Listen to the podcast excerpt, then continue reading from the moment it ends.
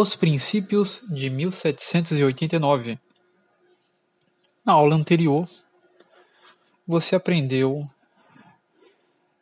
sobre as expulsões das ordens religiosas. Em mil setecentos e oitenta e nove, inspirados nos pensamentos dos iluministas, bem como na Revolução Americana de mil setecentos e setenta e seis, enquanto a Assembleia Constituinte destruía a antiga Constituição da Igreja na França, em dezoito de outubro também extinguiu as ordens religiosas.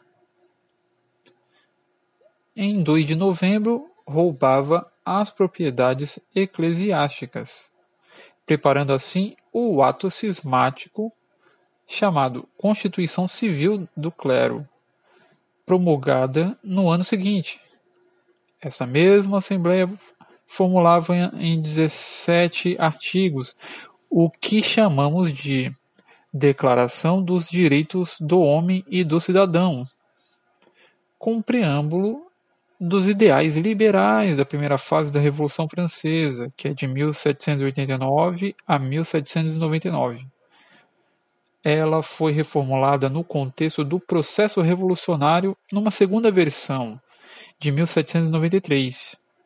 Serviu de inspiração para as constituições francesas de 1848, Segunda República Francesa, e para a atual, e também foi a base da Declaração Universal dos Direitos Humanos, promulgada pelas organizações das Nações Unidas, a ONU, esses artigos contêm princípios sociais e são princípios que se tornaram célebres sobre, sob o título de Princípios de 1789.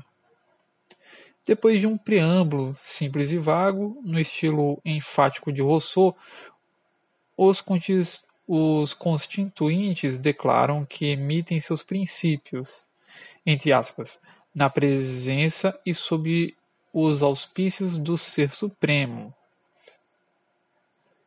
O Ser Supremo destes voltairianos significava a negação direta e pessoal de Deus dos cristãos.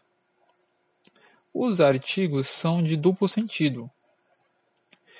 Esses princípios resumem-se em cinco ideias principais, que são a base daquilo que chamamos o mundo moderno.